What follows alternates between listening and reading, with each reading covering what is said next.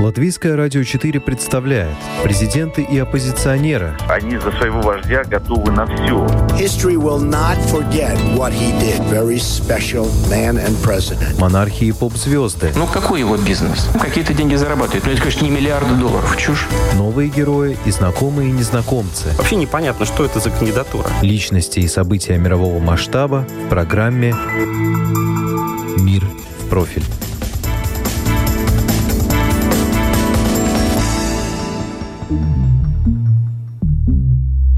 Джо Байден перешагнул за отметку в 100 дней на посту президента США. К этому сроку традиционно подводятся первые итоги деятельности главы государства. В ходе предвыборной кампании Джо Байден обещал победить пандемию COVID-19, снизить уровень безработицы в США и установить трансатлантические отношения. Что из этого он уже сделал и как прошли первые 100 дней президентства американского лидера? Мнения и факты в этом выпуске программы «Мир в профиль» собрала я, Яна Ермакова. Первые 100 дней в должности превратились в особый для всех американских президентов символ с тех пор, как Франклин Делано Рузвельт впервые отметил эту дату после вступления в должность в 1933 году, в разгар Великой депрессии. Короткую оценку деятельности нынешнего 46-го президента Соединенных Штатов Джо Байдена дает эксперт Института будущего Илья Куса. 100 дней Байдена – это «Make America Great Again», только с либеральным лицом. Сам Байден куда многословнее описал свои заслуги, выступая перед Конгрессом. Президент изложил свое видение ситуации в стране и рассказал о планах на будущее. По словам Байдена, когда он пришел к власти в США, царил кризис, вызванный пандемией и экономическим спадом. Однако теперь все постепенно меняется к лучшему. Страна, цитата, снова встает на ноги. «Сто дней назад я принес клятву и принял страну в кризисе. Самая страшная эпидемия за столетие, самый страшный кризис за десятилетие с Великой депрессией. Сейчас, через 100 дней, я могу отчитаться. Америка снова в движении. Это движение характеризуется созданием рабочих мест, улучшением ситуации в здравоохранении и образовании, а также рядом других важных изменений. Так, например, богатым поднимут налоги, а людям с низким и средним достатком обеспечат большее равенство и возможности. Американист Андрей Безруков поясняет, почему это необходимо. Иначе страна просто-напросто не сможет выйти в следующий цикл, она где-то взорвется во внутренних противоречиях. И здесь э, то, что нужно будет, с одной стороны, восстанавливать глобальную конкурентоспособность через выход в новый технологический цикл, и это строительство новой инфраструктуры, которая должна дать новые рабочие места, новые квалифицированные сферы применения капитала, э, новый э, технологический рывок и так далее. Кроме самой инфраструктуры, Здесь э, важные вещи на социальном фронте.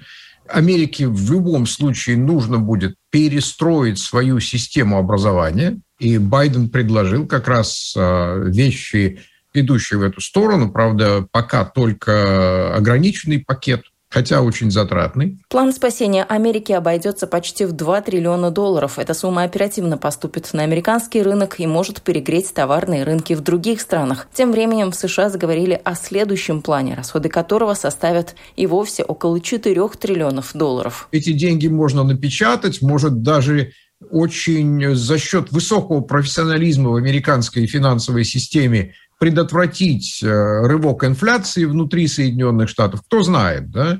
Но все же понимают, что доллар от этого будет только слабеть. И все понимают, что Соединенные Штаты делают все это за чужие деньги. То есть сейчас гигантский дефицит бюджета. Если еще туда вбухнуть 4 триллиона в следующие 5 лет, этот дефицит бюджета еще только будет увеличиваться. А если не сокращать военные расходы, если не сокращать расходы на социальные программы, а он как раз увеличивает, причем очень сильно увеличивает расходы на социальные программы, это приведет э, к тому, что мир будет видеть, что Соединенные Штаты, ну уж точно живут в кредит, и можно ли им вообще доверять вот этим всем гигантским программам, потому что когда во времена Рузвельта это происходило, экономика Соединенных Штатов – была экономикой здоровой. В данный момент она выглядит очень бодро, но все же понимают, что американцы живут непосредством во все нарастающем количестве. это никогда не бывает в долгосрочном плане просто так. Помимо экономических вызовов США, как и другие страны мира, стоят перед лицом пандемии. Джо Байден отчитался и о том, как идет борьба с эпидемией коронавируса. Сто дней назад он обещал обеспечить 100 миллионов прививок от COVID-19. На деле же это обещание в два раза перевыполнил и провести удалось 220 миллионов вакцинаций. Мы снова работаем, снова мечтаем и снова возглавляем мир.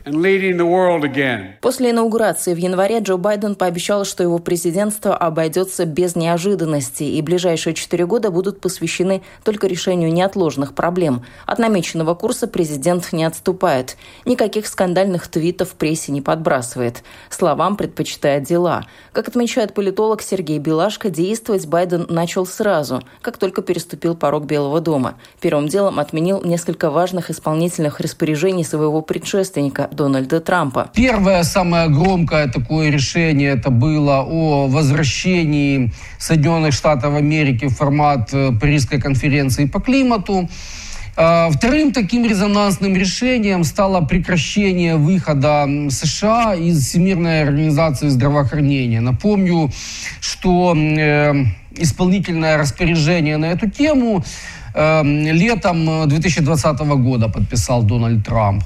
Но еще было целый ряд таких как бы менее важных для мира, но тем не менее таких вот знаковых решений. Ну это, например, о прекращении э, строительства стены, которую многие называли стена Трампа на границе США и Мексики, которая должна была предотвратить нелегальную миграцию. И еще одно такое знаковое решение – это отмена запрета, который ввел Дональд Трамп на въезд в США граждан 13 стран Ближнего Востока и Африки, ну это преимущественно мусульманские арабские страны. То есть это решение называли дискриминационным, и, собственно, Байден, выполняя свою предвыборную программу, которая строилась во многом на неком моральном императиве и обязательстве вот э, избегать вот этих эм, разного рода дискриминационных практик, исправлять допущенные, так скажем, перекосы и перегибы.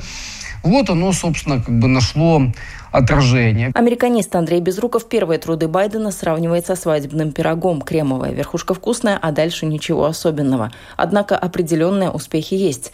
Политический накал страстей, который наблюдался в период выборов, понизил градус. Это позволило взяться за работу, но на рейтинге Байдена не отразилось. Рейтинг одобрения президента США за первые 100 дней президентства составил 52%. С 1945 года этот показатель был ниже только у президентов Джеральда Форда 48% и Дональда Трампа 42%, следует из совместного опроса The Washington Post и ABC News. Действия относительно миграционного кризиса на границе с Мексикой одобряют всего лишь 37% опрошенных, а вот борьбу с пандемией коронавируса положительно оценили более половины респондентов – 64%. Андрей Безруков, однако, считает, что в этом вопросе удалось бы добиться успехов и вне зависимости от того, кто у власти. С точки зрения того, что произошло с ковидом, ну, этого следовало ожидать. Если бы Трамп был там же, было бы абсолютно то же самое. И с точки зрения экономики, и с точки зрения вакцинации, планы были заложены, это было понятно.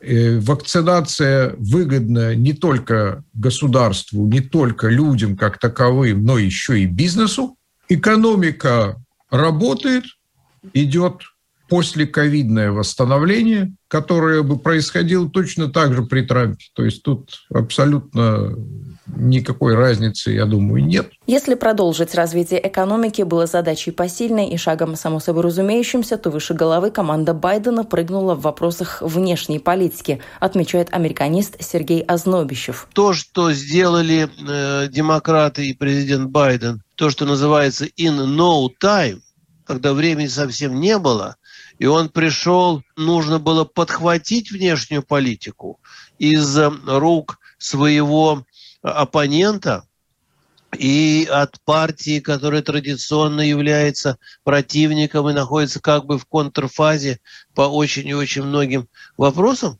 это было сложно. Отличился Байден и на Мюнхенской конференции по безопасности, где выступил с речью и заявил о переломном моменте, который сейчас наступил в мировой борьбе между демократией и автократией. Комментирует старший преподаватель РУДН Камран Гасанов. На Мюнхенской речи, это одна из его первых речей, он как раз-таки сказал, что Америка возвращается, Америка возвращает трансатлантическую солидарность, и это, конечно, меняет расклады в мире, потому что Европа вместе с Соединенными Штатами это большая сила, а порознь они достаточно будут э, ограничены в своих маневрах. Из недавних знаковых событий Джо Байден в конце апреля признал геноцид армянского народа. Политолог Сергей Белашко напоминает, что это было еще записано в предвыборной кампании Джо Байдена. Но признание геноцида армянского народа скорее будет являться шагом символическим, и никаких последствий в отношениях США-Турция иметь не будет. Несмотря на такую демонстративную проблемность этих отношений, причем демонстративную во многом с обеих сторон. Тем не менее, и Турция, и США выполняют свои союзнические обязательства в рамках Североатлантического альянса, и говорить о каком-то серьезном конфликте между ними не приходится. Что касается взаимных международных интересов, то тут на повестке климатический вопрос. Американист Андрей Безруков не исключает, что общая проблема может сблизить страны. Амбиции и усилия Байдена в этом вопросе играют далеко не последнюю роль поскольку Байдену хочется оставить след в истории, и как раз след в истории оставить э, абсолютно противоположный Трампу, то ему нужно будет решать какие-то глобальные проблемы, вроде перестройки мировой системы, опять же, для Соединенных Штатов. И Байден лично, я уверен, хочет так или иначе остаться в истории как человек, который решил проблему климата. А для этого, естественно, ему так или иначе нужна кооперация с Китаем и с Россией. Просто без этих стран, которые могут заблокировать любую глобальную инициативу, так или иначе, э, все эти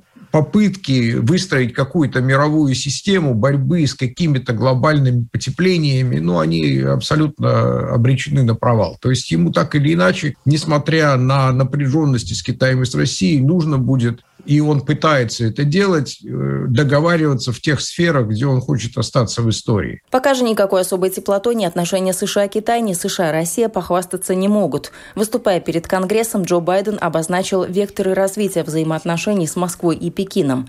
Так, китайскому лидеру Си Цзиньпиню Байден пообещал, что флаг США будет присутствовать в Индотихоокеанском регионе, но, цитата, не для того, чтобы развязать конфликт, а чтобы предотвратить его. По словам Байдена, в Вашингтоне не стремятся ухудшать отношения и с Москвой, однако за вмешательство и кибератаки последуют серьезные последствия. Я очень четко дал понять Путину, что мы не будем искать эскалации, но их действия, если они имели место, будут иметь последствия. Пока, как отмечает политолог Сергей Белашко, последствия по итогам уже принятых санкций никак себя не проявили. Но санкции, которые были введены США при Байдене и против России, и против Китая, они носят такой я бы сказал, символический характер. Ну, то есть, в частности, против России были введены санкции против 32 юридических и физических лиц, которые, в общем-то, и так э, не имеют с Америкой никаких дел, никаких связей, никаких контактов. То есть вряд ли могут от этого каким-то образом пострадать. Против Китая введены аналогичные санкции. И, в общем-то, Россия и Китай ввели очень быстрое, опять-таки, жесткое демонстративно ответные санкции против США, которые, опять-таки, не несут каких-то либо не создают серьезных проблем, не несут серьезных угроз, в общем-то, ни американской политики, ни американской экономики, ни американской, скажем так, сфере безопасности. Хватит ли сил администрации Байдена делать несколько дел одновременно, отвечать на внешнеполитические вызовы и заниматься внутриполитическими делами? Американист Андрей Безруков уверен, что в этом вопросе США в какой-то степени заложники ситуации. Соединенные Штаты в период Рузвельта были, в общем, периферийной державой. Они могли сами решать, куда они входят и куда они не входят. Сейчас они запутаны в паутине старых альянсов. Многие из этих альянсов им сейчас не нужны. К сожалению, американцы не могут ничего с этим сделать. Их альянсы тянут их в каждый кусочек мира по-своему.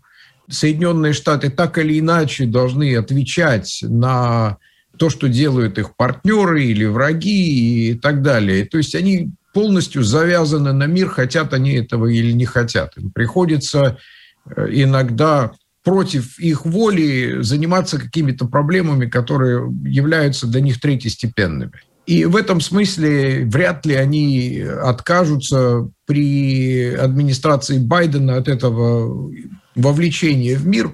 Э, Трамп, э, как пират, рубил бы канаты. Байден не может это сделать идеологически, и вынужден будет быть везде и отвечать всем. В отличие от своего предшественника, 46-й президент США Джо Байден не слишком активен в социальных сетях. В его официальном аккаунте в Твиттере, например, в среднем появляется не более шести сообщений в день. Дональд Трамп в свое время размещал по 18 публикаций в день, а в целом за срок президентства опубликовал в Твиттере более 26 тысяч сообщений. Словами или делами войдет в историю 46-й президент США Джо Байден, но 100-дневка для Байдена позади и работа продолжается. Вы слушали программу «Мир в профиль». Этот выпуск подготовила я, Яна Ермакова. Всего доброго.